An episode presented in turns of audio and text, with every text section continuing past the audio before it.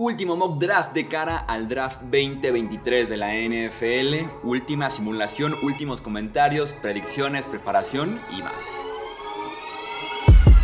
Hablemos de fútbol. Hablemos de fútbol. Noticias, análisis, opinión y debate de la NFL con el estilo de Hablemos de fútbol.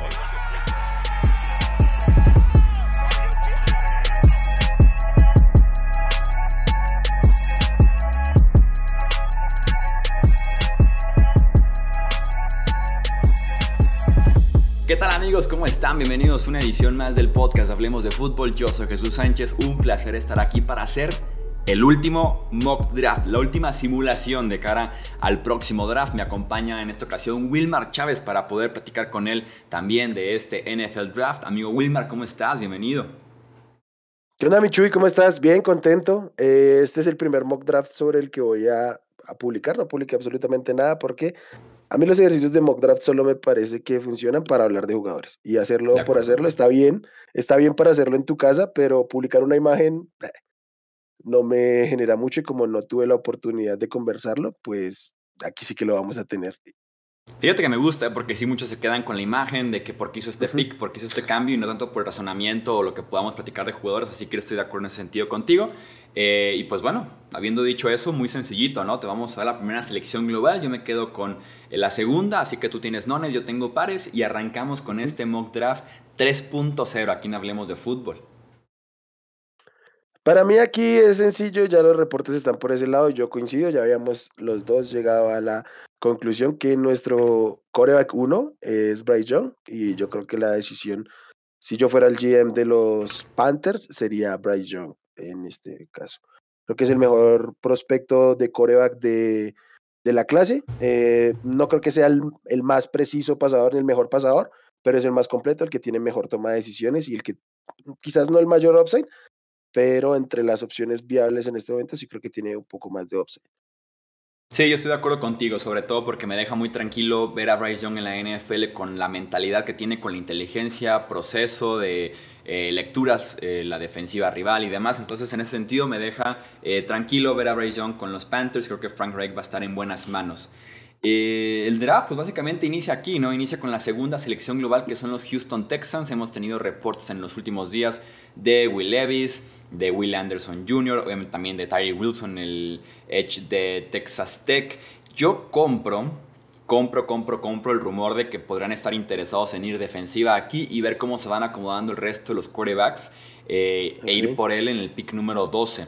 Eh, creo, creo, que es factible tal vez subir un par de posiciones estando en el 12 al top 10, meterte al top 5 incluso si pudieras, e ir ahora sí por tu quarterback. Creo que en ese sentido el talento podría estar muy parecido y si es una reconstrucción lenta, por lo menos para el nuevo head coach, no tanto para el nuevo para el gerente general ni Caserio, creo que pueden irse por la decisión de lo que quiera eh, Dimico Ryans, ¿no? que va llegando a Houston y les voy a dar a Tyree Wilson, el edge de Texas Tech, que en mi opinión no amerita esa segunda selección global del NFL Draft, pero que al final de cuentas ahí está en tema de herramientas y de potencial en la conversación por ser la segunda selección global. Ok, yo, eh, bueno, para mí es que eh, no es, no, o sea, yo no tengo discusión con para mí quién es el mejor jugador del draft. Entonces, si no van coreback aquí, que no me cuadra no ir coreback, básicamente porque el, el GM va a querer cuidar su trabajo, no porque creo que sea lo correcto. Para mí es Will Anderson, entonces en el pick de Arizona tomaría Will Anderson, que para mí, y yo lo pongo así, ya lo he dicho en otros lados, para mí es el mejor jugador del draft por escándalo. O sea, es el más completo, puede jugar casi cualquier posición en la línea defensiva, aunque obviamente por fuera y en, y en dos apoyos es su, su ideal, pero es un tipo con pedigree, con ya cancha para ganar y difícilmente se equivoquen aquí. Igual y creo que si aquí está disponible el segundo coreback, los, los Cardinals no hay manera de que seleccionen este pick. Que también podemos o sea, hacer cambios, ¿eh? Lo que propongas también se puede. Ok. Y... Digo, ya, ya puse en el sistema Will Anderson, pero si quieres por ti lo puedo deshacer y volver a hacer todo y tomar, digo, hacer un cambio. Porque yo aquí haría un. No, mentiras. No, eh, deja a Will Anderson así. Podemos ver opciones, ¿no? O sea, que pudieran subir al número 3 tomando okay. en cuenta que estén disponibles corebacks 2, 3 y 4. tiene que ser Las Vegas en el número 7 como opción, Tennessee en el número 11, Houston en el número 12. Eh, de más atrás de ellos, yo no puedo ver, por ejemplo, el famoso rumor este de Minnesota 23 subir hasta el 3, yo no, lo puedo ver de ninguna forma. Entonces creo que se resume a si quiere subir eh, Las Vegas, Tennessee o Houston por su coreback. Eh, no, yo me voy a quedar así con Will Anderson de momento. Ok. ¿Qué haces de los rumores que hemos tenido recientemente sobre CJ Stroud? Lo que yo comentaba en el Mock Draft 2.0 es que hay muchos rumores fabricados por equipos para que su jugador pueda estar bajando y pueda estar disponible para ellos. Entonces creo que CJ Stroud podría ser víctima de ese tipo de rumores de algún equipo que pueda decir lo quiero y qué puedo hacer para que me llegue Stroud o un precio a subir no tan alto. Vamos a liquear basura sobre él y seguramente va a bajar lo suficiente. Sí, encima que son cosas muy raras, ¿no? O sea, la, todo el bullshit que se mueve en la última semana del draft no es sorpresa, o sea, esto es de cada año, de cada año. Eh, si bien aquí ya había yo comentado, no creo que, que CJ Stroud sea el mayor prospecto como Corea que tenga un gran upside, no me lo imagino siendo un top 5 en la liga. Eh, no por eso puedo imaginar todo lo que están diciendo y todo lo que se están generando alrededor de él, eh, sacando pruebas que en ningún otro momento habían salido a colación en términos de, del desempeño. Entonces, eh, para mí es bullshit de mucha gente intentando que se caiga. Lo que me asustó un poquito fue el tema de los apostadores con Will Davis en el pick 12. O sea, cuando, o sea, cuando Las Vegas habla, yo le pongo un poquito más de cuidado y fue como muy drástico. Eh, ya ha pasado en otros años, pasó con Baker Mayfield, pasó contra un Walker el año anterior, pasó con, con este, ah, perdón, se me fue. Pero sí, suele, suele pasar esto, que si Las Vegas dicta algo a la última semana, hay que ponerle cuidado. Aunque para mí no tiene sentido lo de Will Levis como el coreback 2. También eh, Walker, me acuerdo la temporada pasada fue Las Vegas la que empezó a empujar al pick número uno de los Jaguars. Claro, porque era eh, entre Thibodeau y, y Hutchinson, apareció Walker en Las Vegas y terminó siendo Walker. Sí, sí, Las Vegas sabe cosas al final de, al final de, cuentas. Y por herramientas lo puedo ver, más porque si están enamorados del, Patrick, del formato del perfil Patrick Mahomes, Josh Allen, el más parecido de la clase es Will Levis a esos dos. Entonces, si están enamorados y quieren conseguir al siguiente, que yo tendría mucho cuidado en ese sentido de conseguir al siguiente Mahomes o conseguir al siguiente Allen, eh, sí, Levis es el más parecido a los dos en tema de herramientas. Sí, también es el más parecido en lo, bueno, no el más parecido, pero es así como ellos llega con muchas dudas, ¿no?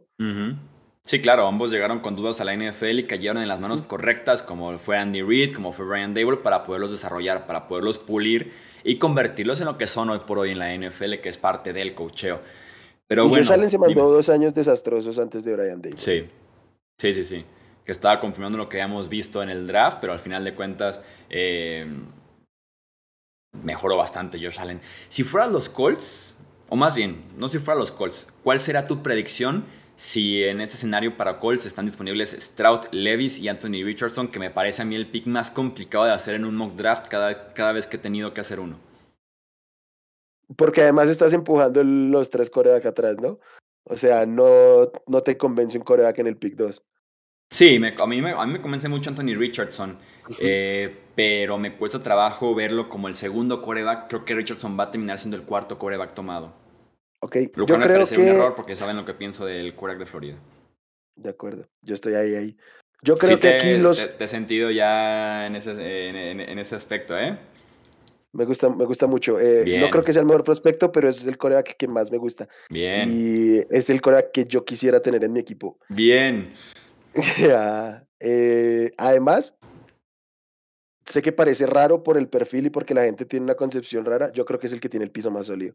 O sea, si me dicen un coreback para poner en 2023 en la NFL, de todos estos, yo pondría a Anthony Richardson, porque es el tipo que, aunque no sea un gran pasador, es el tipo que mejor sabe mover una ofensiva en este momento. Sí, sí, por lo que puede hacer con las piernas, sin duda alguna.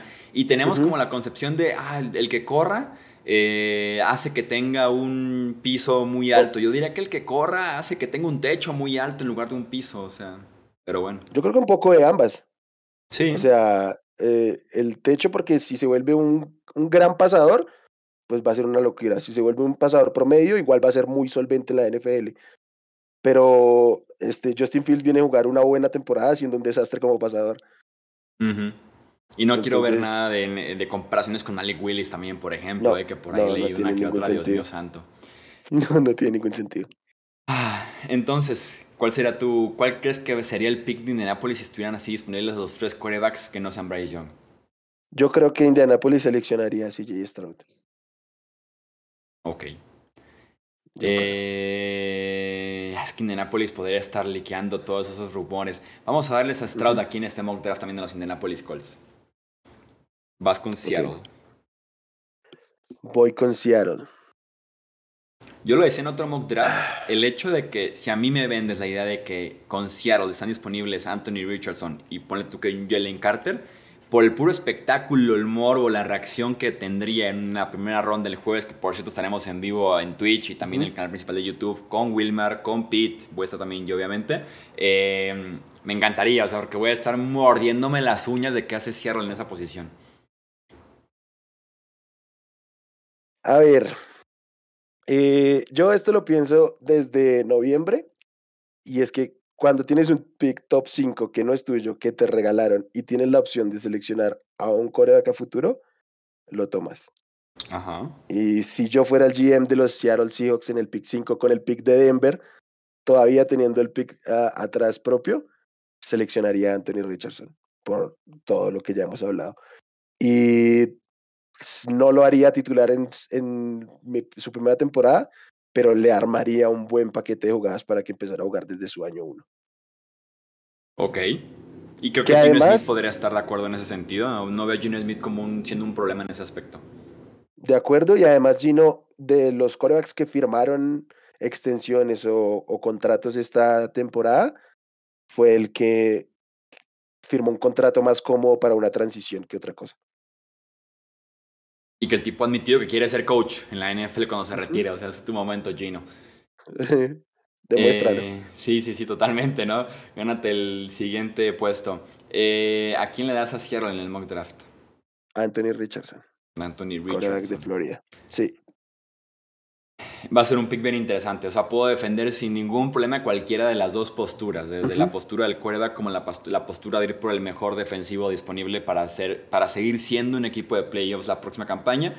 Aunque está el potencial ahí de tener un quarterback muy, muy bueno, muy talentoso durante los próximos 10, 15 años en tu franquicia, ¿no?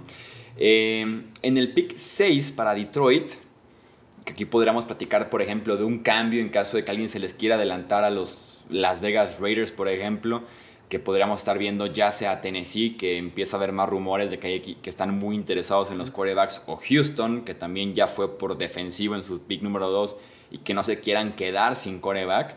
Eh, vamos a hacer un cambio. Te doy a ti la elección. ¿Subimos a Tennessee o a Houston?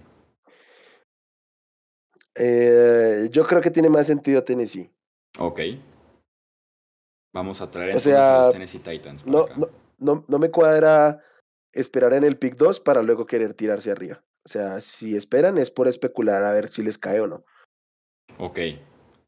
En ese sentido, entonces vamos a poner a Tennessee en el puesto número 6. Vamos a darles a Will Levis, el quarterback de Kentucky. Yo si fuera Tennessee no buscaría tan desesperadamente un quarterback porque creo que estás bien en la posición con Tannehill, siendo un puente para que ahora sí el siguiente año vayas por un quarterback.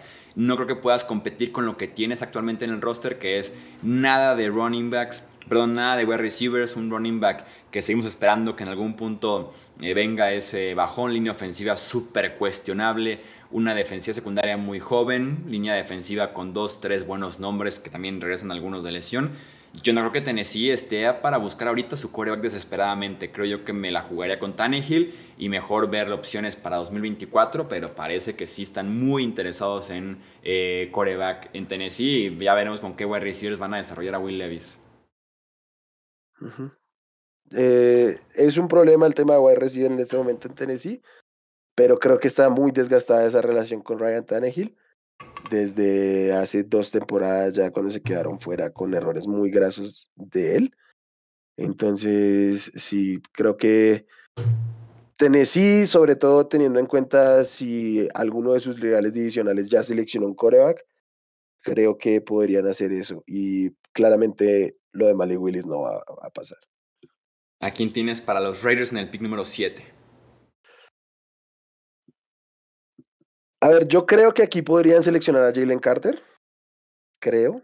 Eh, creo que los, los Raiders son de esos equipos capaces de pasar un poco la página con las situaciones, las red flags que tiene Jalen Carter, que para mí son graves. ¿Tú crees, que los Raiders, tomando en cuenta el historial de los Raiders? Pues es un equipo que no... que perdieron dos picks de primera ronda cuando recién nos tomaron por problemas extra cancha, que fue Damon Arnett y Henry Rocks. Henry Rocks. O sea, le, están, le respira en la nuca aquí el pick seguro a Dave Ziegler, el gerente general de los Raiders.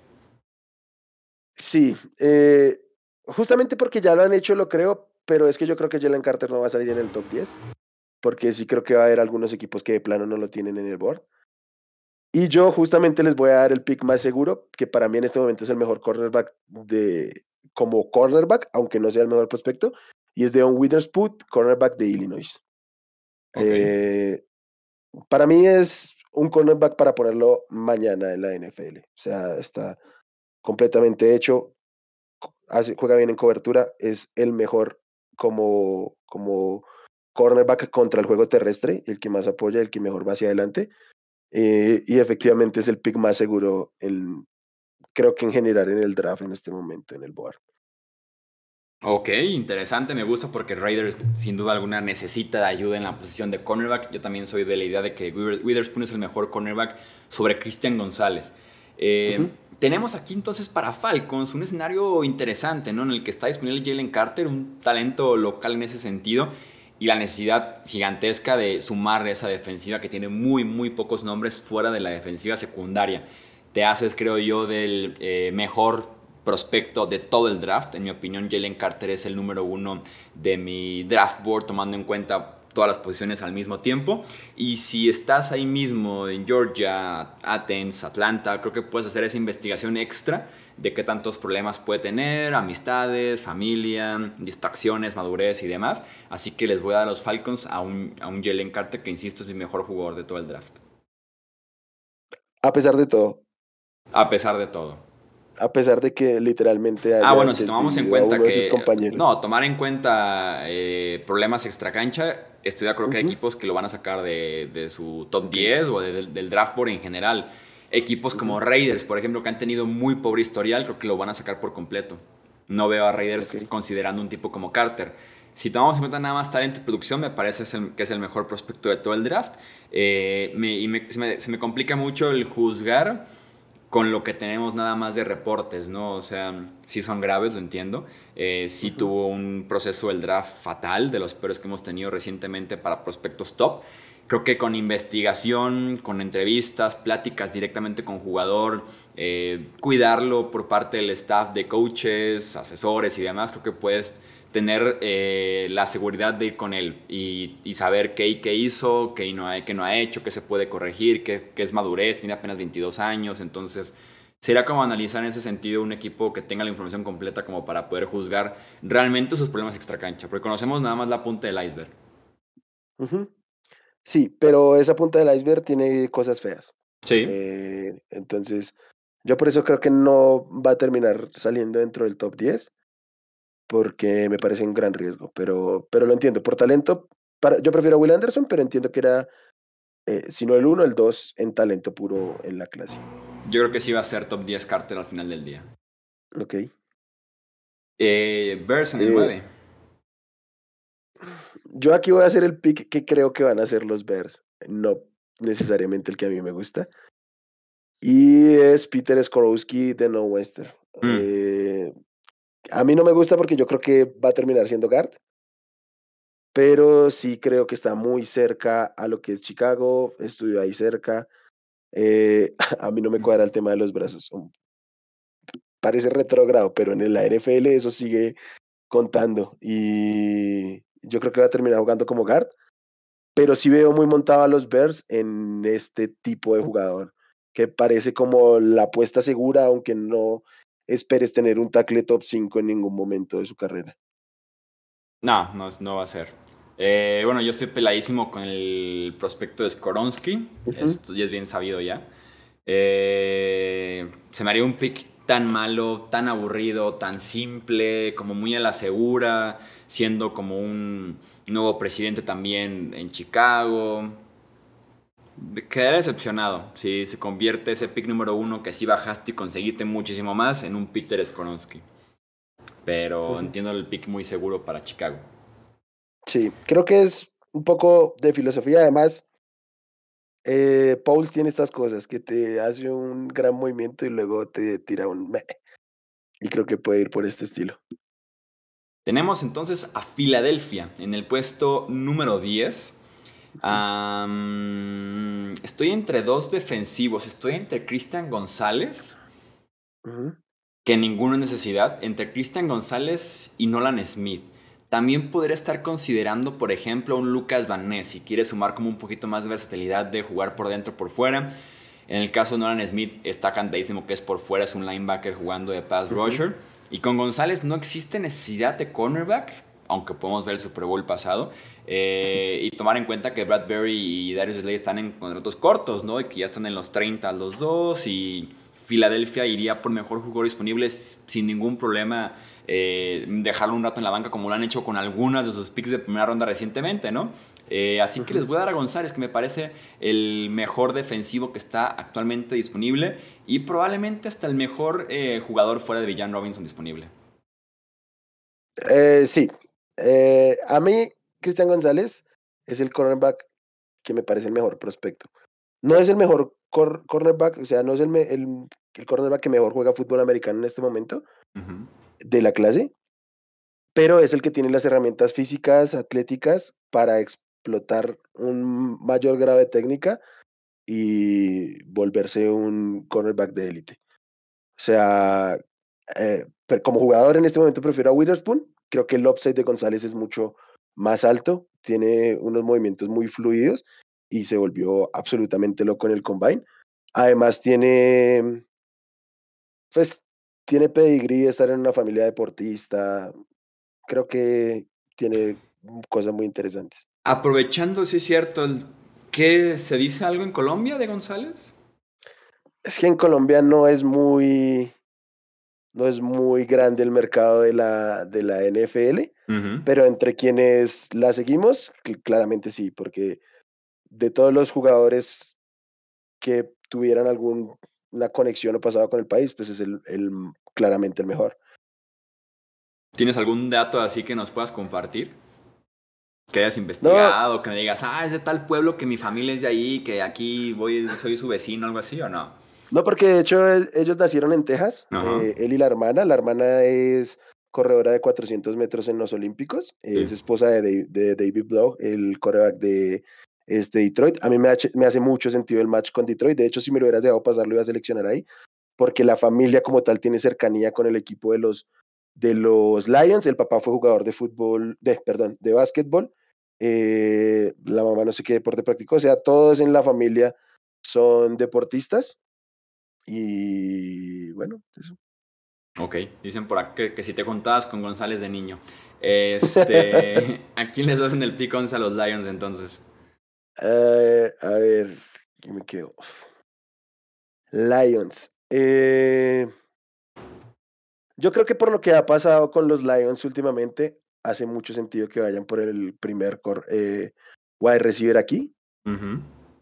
Y yo creo que por perfil, uh, aunque sé que es un prospecto raro, para mí el wide receiver uno y el que creo que va a salir primero seleccionado es Quentin Johnson de TCU. Eh, es un prospecto raro porque es el único que tiene el perfil de, de X, no juega como en su tamaño. Sus habilidades son otras que no concuerdan con su cuerpo.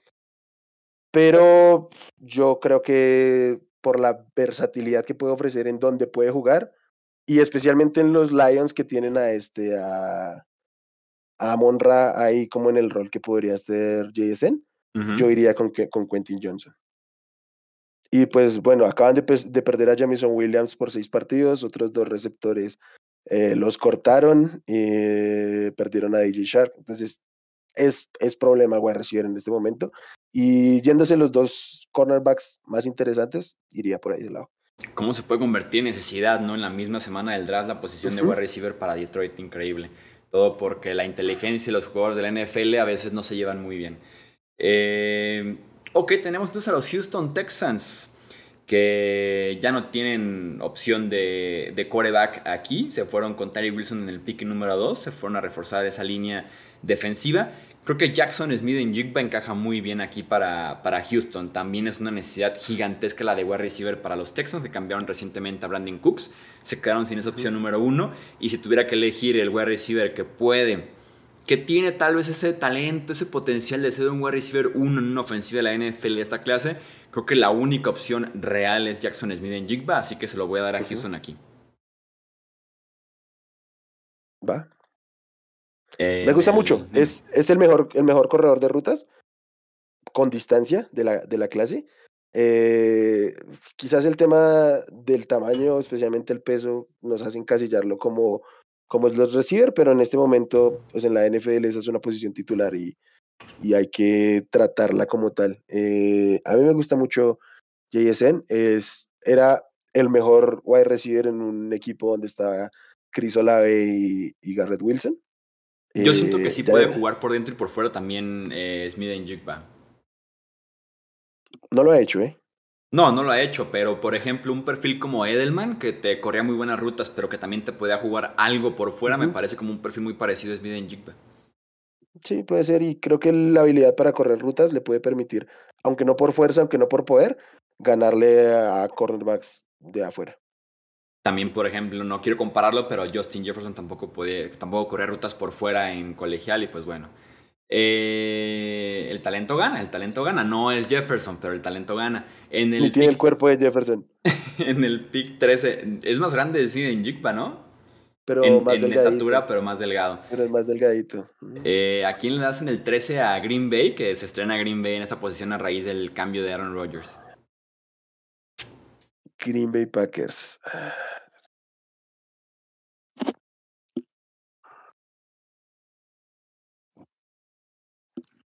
Piensa, piensa. Eh, creo que podríamos ir un poco por talento. Creo que como hablaba en el podcast anterior, es un equipo que puede estar en reconstrucción. Y para mí, sacando a Villan Robinson, el jugador disponible más talentoso es Nolan Smith, Edge, linebacker exterior de eh, Georgia. Nolan Smith, ok. Nolan Smith, sí. Creo que Smith tiene ah, potencial de irse alto en el draft del jueves. Yo también creo, o sea, él era un, un gran recluta. él fue el primer recluta en la clase donde entraron Thibodeau y Hutchinson al, y, y Trevon Walker, entraron juntos. No terminó de desarrollarse tanto. No lucía como el gran jugador en Georgia, un equipo repletísimo de talento en la defensiva, especialmente en la línea defensiva, pero con lo que mostró de su capacidad físico-atlética en el combine, creo que catapultó nuevamente su valor. Creo que hizo muy bien no saliendo a draft el año anterior, porque probablemente hubiera sido un jugador por ahí de segunda ronda. Y creo que en este momento es un jugador para considerar en el top 15. Sí, creo que va a ser en esa posición. Me gusta el top 15 para Nolan Smith. Tenemos a New en el 14. Creo que, creo que tienen que ir aquí por tackle ofensivo, que me parece la necesidad más grande que tiene ese equipo de, de los Patriots. Están todavía disponibles todos, tomando en cuenta que Skoronsky es un guardia en la NFL. Está Paris Johnson. Está también disponible Broderick Jones, eh, Darnell Wright, que pudiera ser el tackle derecho ideal en ese sentido. Tienes ya un tackle izquierdo muy grande como lo es Trent Brown también podría ser Daniel Wright y tienes dos anclas en ese sentido en cada extremo de la línea. Eh, tomando en cuenta y poniéndome en la posición de Bill Belichick, le voy a dar a Daniel Wright, el tackle derecho de Tennessee. Es, es el pick claro, seguro de Bill Belichick. ¿eh? A mí me encanta Paris Johnson, o sea, creo que a esta altura Paris Johnson es un robazo. Pero por quien juega en la derecha y por estilo de draft, me parece que lo de Wright cuadra muchísimo aquí. Creo que de todos los linieros ofensivos, es lo más seguro que hay Darren Wright. Después de haberle pegado a Cole Strange, el draft pasado, tienes una responsabilidad muy grande en cuanto aparezca el on the clock de Nueva Inglaterra. ¿eh? Solo lo estoy mencionando.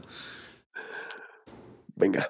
15 eh, sí, pero Dime, dime. En el, en el, 15 de pronto tiene un poquito más de sentido cualquiera sea la persona que agarre. Ajá. Yo aquí con los Jets es fácil. Voy a llevarme a Paris Johnson, el mejor tackle de la clase, eh, para reforzar el mayor problema que tiene la ofensiva de los, de los New York Jets. Sí, me preguntan cuál, cuál es el, el tackle que tiene potencial de ser uno de los mejores de la liga en esta clase, el nombre claramente es, es Paris Johnson. Sí, las herramientas están ahí. Al final de cuentas, con Paris Johnson no está la fuerza, no está el físico completo todavía, pero las herramientas, sobre todo de movilidad, de agilidad, de hacer espejo, es Paris Johnson por mucho el mejor de esta clase del draft. De acuerdo. Vamos con los Commanders. Les voy a dar al que es mi jugador favorito ofensivo de esta clase del draft, lo he comentado ya antes. Les voy a dar a Dalton Kincaid, el tight end de la Universidad de Utah. Eh, me parece un pick relativamente seguro para esa franquicia que está en la transición de un nuevo dueño. Está Logan Thomas como Titan actualmente, que ha batallado mucho con lesiones eh, recientemente, tiene ya 31 años, este Titan de los Commanders. Creo que Kincaid puede apoyar mucho a Sam Howell, que va a ser el coreback este año para Washington. De acuerdo, a mí me, es el Titan que más me gusta, aunque eh, no es el más completo. Creo por eso puede, dependiendo del, de los intereses de cada equipo, puede estar uno u otro. Pero. Eh, y que tomando en cuenta que a Ron Rivera le encanta bloquear, y le encanta correr, por, eh, correr perdón, eh, buscaría tal vez a Michael Mayer, que es un poco más bloqueador que Dalton Kincaid. Pero siempre ha tenido Titans que le aportan mucho en el juego en el juego aéreo. O sea, en su mejor momento en Carolina se apoyó mucho en Greg Olsen. Con todo y que Logan Thomas no era nada especial, fue un arma fundamental en estos años en Washington. Entonces, sí creo que como elemento para complementar este cuerpo de receptores, se ajusta mucho el perfil de Kincaid. ¿A quién le das a los Steelers en el 17? Yo quiero aquí proponer algo y es que me quiero bajar hasta el 26. En el 26 están los Dallas, Cowboys. Vienen por Villan Robinson. Por Villan Robinson. Pues yo que tengo el pick 26 te digo que no, que no estoy interesado en subir. Muchas gracias. Pero creo que tiene mucho sentido que los Cowboys se tiren arriba. No sé si hasta el 17, pero eh, sobre todo porque creo que en Detroit puede hacer sentido Villan Robinson, o que lo pueden considerar. Eh, si Lions va por Villan Robinson, te pondré en un aprieto teniendo a tus dos gallos ahí, eh, a Villan Robinson y a DeAndre Swift. Sí, creo que podría el, el viernes salir de Andre Swift de ahí si eso pasa. Sobre todo porque tienen a Montgomery, o sea, serían demasiadas armas ahí. Yo aquí voy a tomar al, al tercer eh, cornerback de la, de la no, clase. espérate, el 17 fuiste tú, Villan Robinson. Yo soy el 17. Ah, ok, si lo hiciste, como dijiste que no. Ah, no, no, no, sí, claro, sí, claro. Ok, ok, ok. Sí, sí, sí, se respeta. 17 sube Dallas con Pittsburgh y va por Villan Robinson, el running back de Texas. Ah, perfecto. ¿Crees tú que es como el rango en el que ya equipos como Chargers, como eh, los Cowboys, Bengals pudieran subir a partir del 15, que se ponga un poquito más económico el cambio? Sí, con todo lo que hablamos la vez pasada, que ustedes se cegaron tanto a que no, a mí me sigue pareciendo caro en el 17 Villan Robinson. O sea, no es algo que yo haría. Pero creo que su piso es el 21 con los Chargers. O sea, creo que de los Chargers, con todo lo que ha pasado con Eckler, y que probablemente se empiecen a ir los Edge, que es como la otra posición que pueden solventar aquí, eh, empieza a hacer sentido con los Chargers. Y sobre todo que es que los Chargers han estado drafteando running backs todos los años para complementar a Eckler y no han podido. Entonces creo que podrían ir por otra vía. Y bueno, si en tercer día pueden cambiar a Eckler por cualquier cosa, puede ser.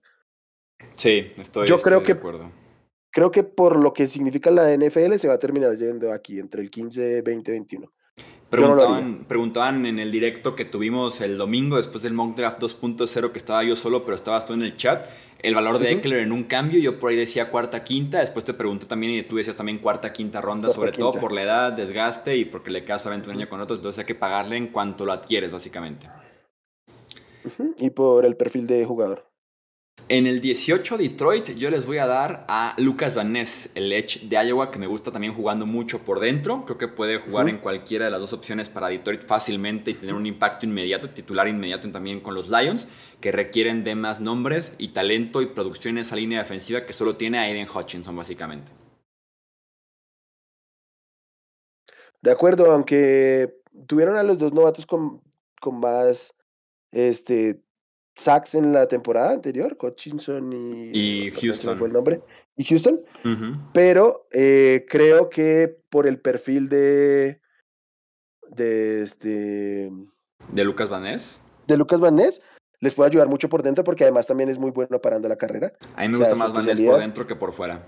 A mí también, a mí también. Eh, o sea, creo que puede ejercer presión por dentro, pero su buena disposición en el juego terrestre creo que le puede ayudar mucho.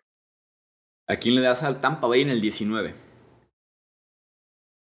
Eh, a ver, yo creo que Tampa aquí va a seleccionar ya sea línea ofensiva o línea defensiva. Y yo voy a ir por un tackle para tapar el hueco de Donovan Smith. Voy a seleccionar a Anton Harrison, tackle de Oklahoma. Ok, ¿crees que se va Anton Harrison primero que Broderick Jones? Sí, Broderick Jones no me fascina, ¿eh? o sea, creo que puede ser más seguro, eh, pero no es mi manera de operar. Quizás sí, quizás sí, sí se vaya antes Broderick Jones, además por el pedigree, porque viene de, liderar la mejor línea ofensiva de la nación. Creo que hace sentido para muchos equipos de la NFL tenerlo por encima. Yo personalmente, en mi manera de ver el draft, prefiero al tipo que me ofrece mayor upside por la capacidad atlética que tiene y, la técnica que puede desarrollar. Y eh, para mí es Anton Harrison de Oklahoma. Y con Jones también tienes como la duda de que si pudiera tal vez jugar de guardia, ¿no? Porque es un tipo que tampoco no es el más largo, muy parecido al perfil que tiene Skoronsky. Ok, tenemos en el 20 a los Seahawks, que me gusta Kalei Kensi después de que les dimos coreback, que ignoramos la línea defensiva, me gusta por ahí Kalei Kensi. También Miles Murphy, creo que también el apoyo en el extremo de la línea defensiva también le vendría muy bien en ese sentido. A Seattle me parece ligeramente mejor prospecto Murphy que Kenzie. Tengo muchas dudas con el tamaño de Calais Kenzie, que no es tan especial en el arranque, en movimientos, como para poder realmente tener éxito en la NFL constante, ¿no? No pidiendo un Aaron Donald, pero sí por lo menos algo eh, sostenido en ese sentido. Y con el tamaño que tiene va a ser muy, muy difícil.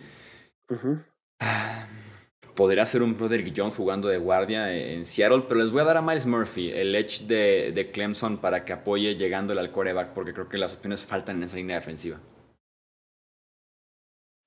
Mm, de acuerdo, me gusta. Eh, Tienes en el pick 21 a los Chargers. Ah, sí, Disponibles de... Eh, Kenzie, los cornerbacks, todavía Michael Mayer por ahí, Joey Porter Jr., los wide receivers Addison y Say Flowers.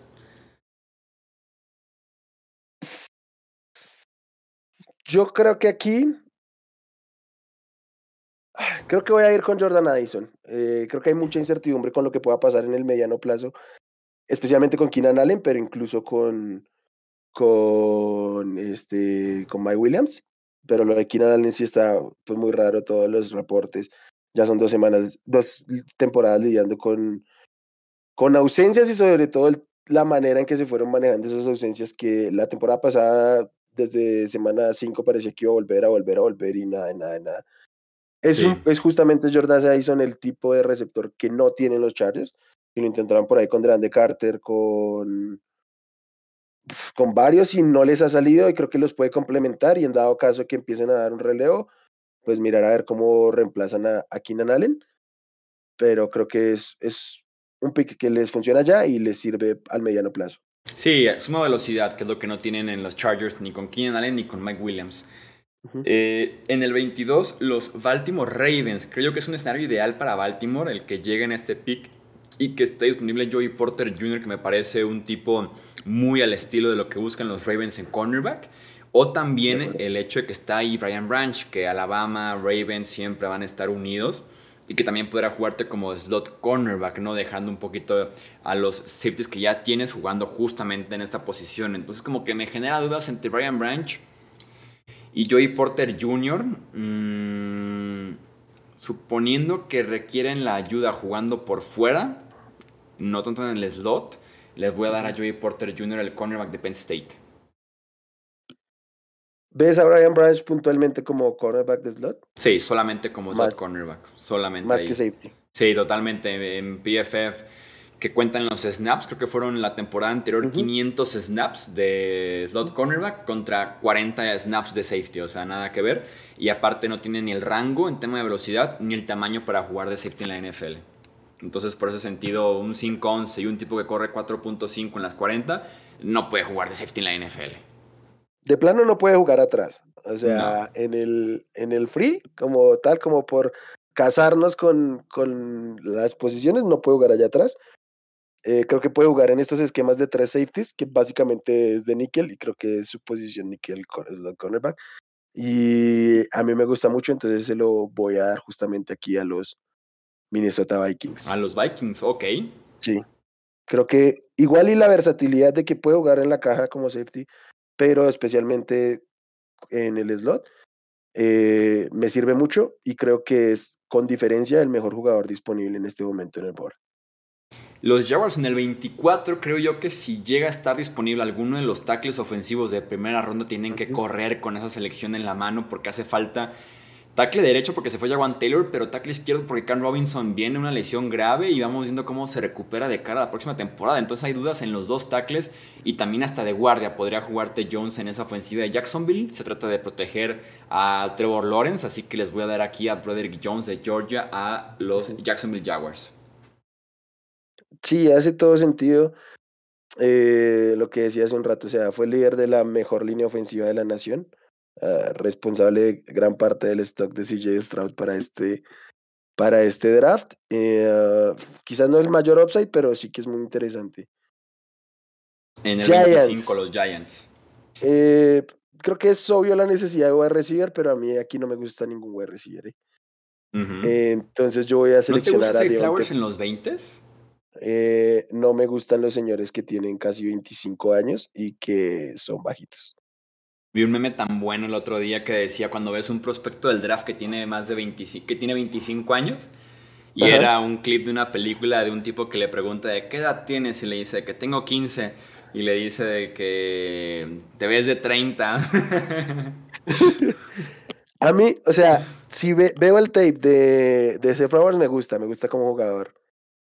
Pero empiezo a analizar un poco números, un poco cosas que se pueden proyectar y cuando yo veo un tipo que se queda más años de los que debe en la universidad, espero que sea absolutamente dominante, tipo Devonta Smith, y no lo fue, entonces no me gusta. Mi problema real con Safe Flowers sería, eh, y con Giants más bien, que el perfil se puede parecer a algo que ya tienes, ¿no? Algo muy parecido. Pero a mí sí me gusta mucho Safe Flowers. Me parece que es el wide receiver 2 de esta clase del draft. Juega a mil cada snap. Y el corrido de rutas, cómo te consigue yardas después de la recepción. Y me atrevo a decir que depende mucho del fit. Pero si Safe Flowers que hay un equipo en los 20 tipo eh, tal vez los Bills, mm, tal vez Philly como el tercer eh, wide receiver, ni se diga el Kansas City, Safe Flowers para novato ofensivo del año, ¿eh? Hagan clip. Mm. Nos vemos en enero cuando Safe Flowers esté en Las Vegas recibiendo su novato ofensivo del año y te van a dar una selfie al lado de él. Ok. Okay, eh, Yo de una vez lo que les voy diciendo es que no vayan a seleccionar a Safe Flowers en ligas de Dynasty Football. No, no sé un carajo de Dynasty Football, pero después de Villan Robinson vayan por Safe Flowers. No, horrible. Sobre todo si cae ahí en los Chiefs, insisto, en los Bills, en los Eagles, en Minnesota. Así como, oh, así como Sky oh. Moore el año pasado. Oh. No, yo, pero Sky Moore no tenía el sello de aprobación de Jesús Sánchez, como si lo tiene Safe Flowers. Pero bueno, yo no voy a ir por Safe Flowers en el pick 25. Yo me voy a ir con el cornerback, el segundo mejor perfil atlético en la posición de cornerback de esta clase, Devonte Banks de Maryland eh, marcó 9.99 al igual que, que este Cristian González en el RAS. Ah, hay que pulir mucho en, términos de técnica y, y eh, especialmente en, en, en, cobertura man to man, pero eh, tiene todo el atleticismo para eh, desarrollarse muy bien en la NFL. Sí, no, y la necesidad de cornerback en Nueva York es gigantesca y simplemente pongan el partido en contra de Filadelfia en los playoffs o cualquier partido básicamente eh, de la temporada. eh, ok, Steelers, que me hubiera gustado, por ejemplo, o Broderick Jones o Deontay Banks. Creo que en ese sentido le roban en, ese aspecto a Steelers dos posibles picks. Hasta Brian Branch también me hubiera gustado para, para Pittsburgh. Está Manuel Forbes, no me termina de convencer aquí otro cornerback que se pueda meter al final de la, de la primera ronda. Mm.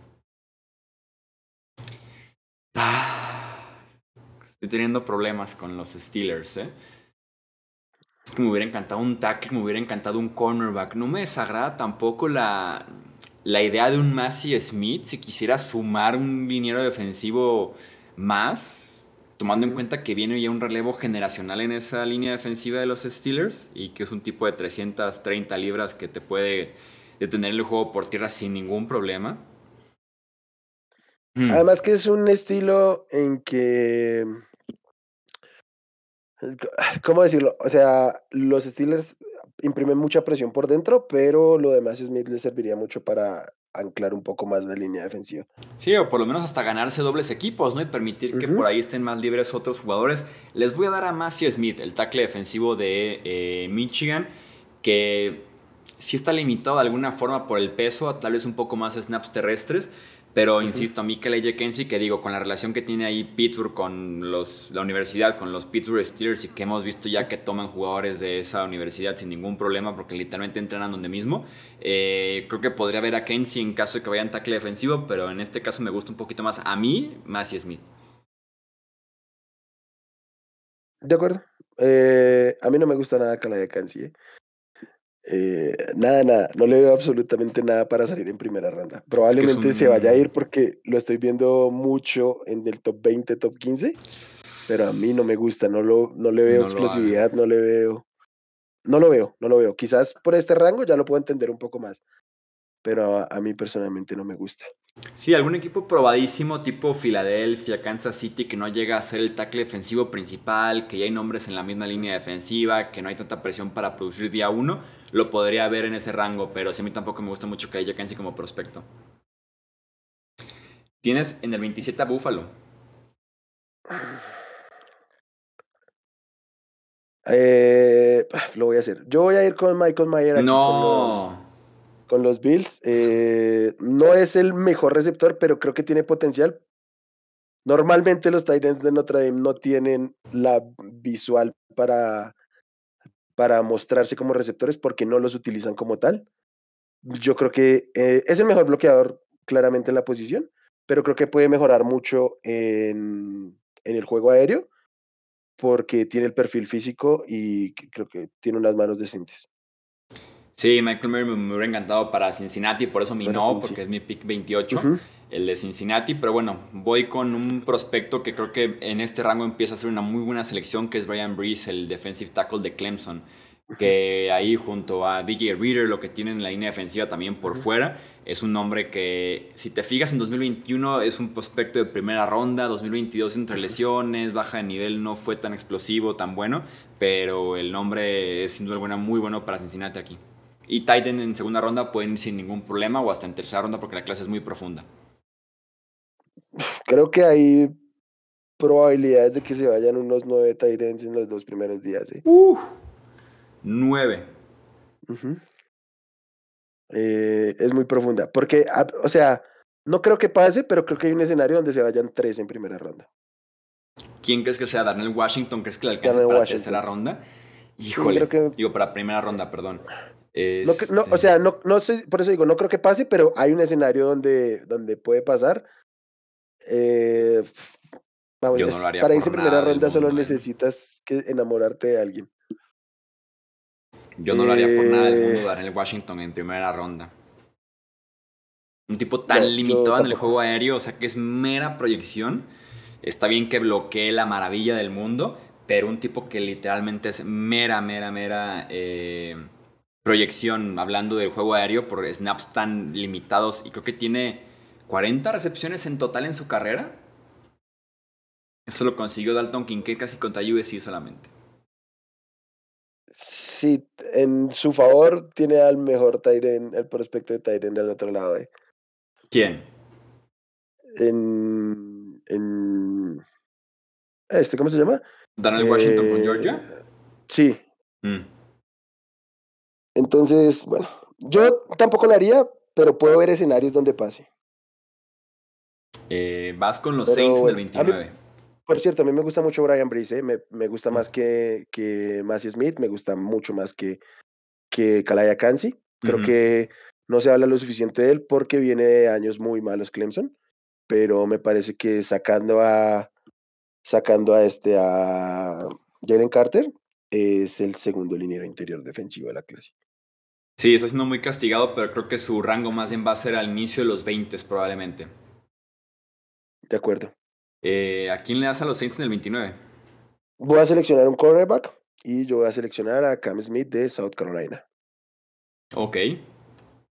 Me, me gusta más que Forbes, aunque Forbes también me gusta, pero hay, otros por ahí que también me gusta. Pero Cam Smith me parece un gran, corner, un gran cornerback, muy físico, creo que puede jugar en cualquier esquema. Probablemente no tenga el upside de ser una gran estrella, pero es un tipo que va a ser muy solvente jugando como el 2, tal vez. Y claramente a los Saints fuera del Armor les hace mucha, mucha falta alguien ahí. Sí, estoy muy de acuerdo en ese sentido. Creo que es un buen pick para Nuevo Orleans, sobre todo porque Cam Smith empezó el proceso del draft hablándose de él tal vez que en los 15, 20, fue bajando a los 30, ahorita están como en los 40 en el rango, entonces creo que puede también rebotar porque ahí estaba al principio, ¿no? Es un tipo que puede sin duda alguna apoyar mucho en este caso a los Saints. Eh, llegamos al pick 30, que es Filadelfia, y a mí me encanta aquí el valor de Safe Flowers, el wide receiver de Boston College, y emparejarlo con AJ Brown, con Devonte Smith, Dallas Weather, eh, sería magnífico ver a Jalen Hurts con Safe Flowers también ahí. Es creo que no Gracias. Creo que estaba claro que lo ibas a seleccionar. Gracias. Porque, y yo creo que para aquí va a ser tarde, o sea, yo creo que se va a ir más arriba Flowers. Yo fíjate que, siento que más bien el run de wide receivers va, a ser en los 20, ¿eh? Creo que Smith en Jigba sí puede ser top 12 y tal vez a partir del 21 con Chargers, después 22 Ravens, 23 Vikings, 25 Giants, creo que ahí se van los wide receivers. Sí, o sea, es que finalmente Flowers aquí es el wide receiver 4 seleccionado. Entonces, creo que pueden ser pocos. Yo creo que no estoy seguro si la línea está en 5-5, pero creo que debería estar en 5-5. Entonces, por eso quizás hay un poco de corte. Aunque pues aquí están los, los Chiefs que también tienen necesidad. Pero yo no voy a agarrar voy a recibir. No estoy muy arriba de la clase de voy a recibir, ¿sí? Sí, yo tampoco. Por eso creo que van a ser eh, tardíos en primera. No, me gustan dos y no mucho más. Eh... ¿Qué es Addison y Smith Jigba? No, Quentin Johnson y, y, y Smith Jigba. Madre mía, no puedo creer que te guste Quentin Johnston. A ver. Mm, Para Chiefs, si quieres ver aquí jugadores disponibles, está Kaleja Kensi, está Manuel Forbes, Will McDonald, Osiris Torrens, Dawan Jones, eh, Daniel Washington, si quieres emparejarlo ahí con Travis Kelsey. Eh, a ver, yo aquí voy a hacer un pick que yo creo que se va a terminar metiendo, eh, que alguien se va a enamorar de él en la primera ronda, aunque realmente no está en este rango ahorita. Eh, y es Kaylee Ringo, cornerback de Georgia. Uh, ok. Eh, el tipo empezó siendo una primera ronda y se ha ido cayendo porque no fue muy espectacular ni nada por el estilo en su año en Georgia. Pero es, es un cornerback hecho atléticamente en un laboratorio del que yo solo creo que hace falta que alguien se enamore para llevarse en la primera ronda. Y creo que así funciona la primera ronda. O sea, para caer necesitas que todos se desencanten de ti, para irte arriba solo necesitas que alguien se enamore de ti. Eh, yo personalmente creo que me, me, gusta más Forbes, me parece mejor prospecto en este momento, pero el upside que tiene Ringo, mm, el pedigree, el cartel con el que llegaba al college, más allá de cómo se ha terminado desarrollando y sobre todo la capacidad atlética que tiene, creo que lo puede catapultar ahí.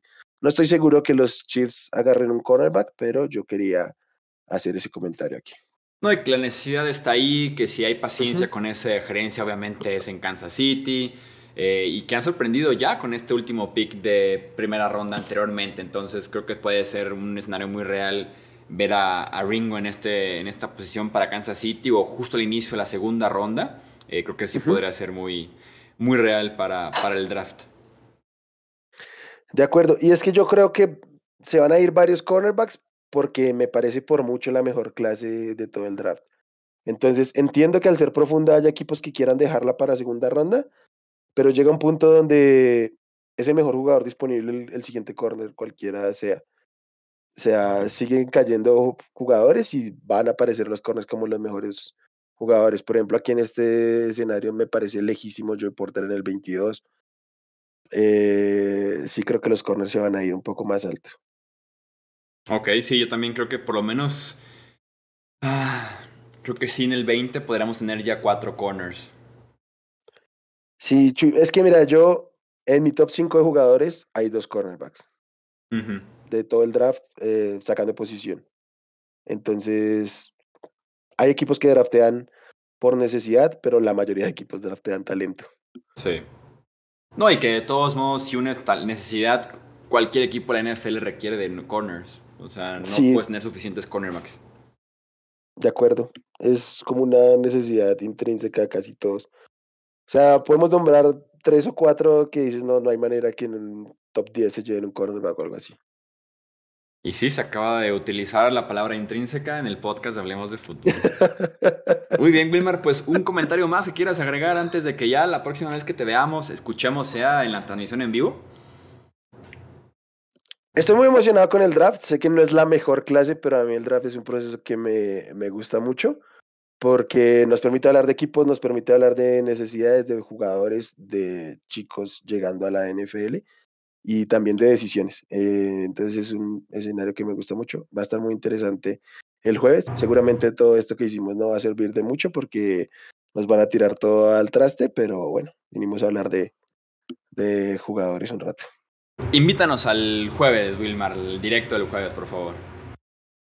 Gente, nos vemos el jueves en la transmisión del draft la tradición de siempre ya en el canal de Hablemos de Fútbol, claramente la mejor transmisión del draft en español. Uh. Y pasen aquí a, conversar, a ver cuántos picks podemos acertar y, con qué salimos. el año pasado salimos con un par de perlas, entonces aquí se pone interesante. Sí, se pone muy buena la plática, es un ambiente muy relajado, aquí analizar, platicar, intentar predecir y demás, entonces va a estar muy bueno. Nos vemos el jueves 27 de eh, abril en el podcast, en el canal principal de YouTube de Hablemos de Fútbol o en el Twitch para poder analizar con ustedes en directo, en vivo, la primera ronda, cada una de estas selecciones. A nombre de Wilmar Chávez, yo soy Jesús Sánchez, esto es Hablemos de Fútbol, hasta la próxima. Gracias por escuchar el podcast de Hablemos de Fútbol. Para más, no olvides seguirnos en redes sociales y visitar hablemosdefutbol.com.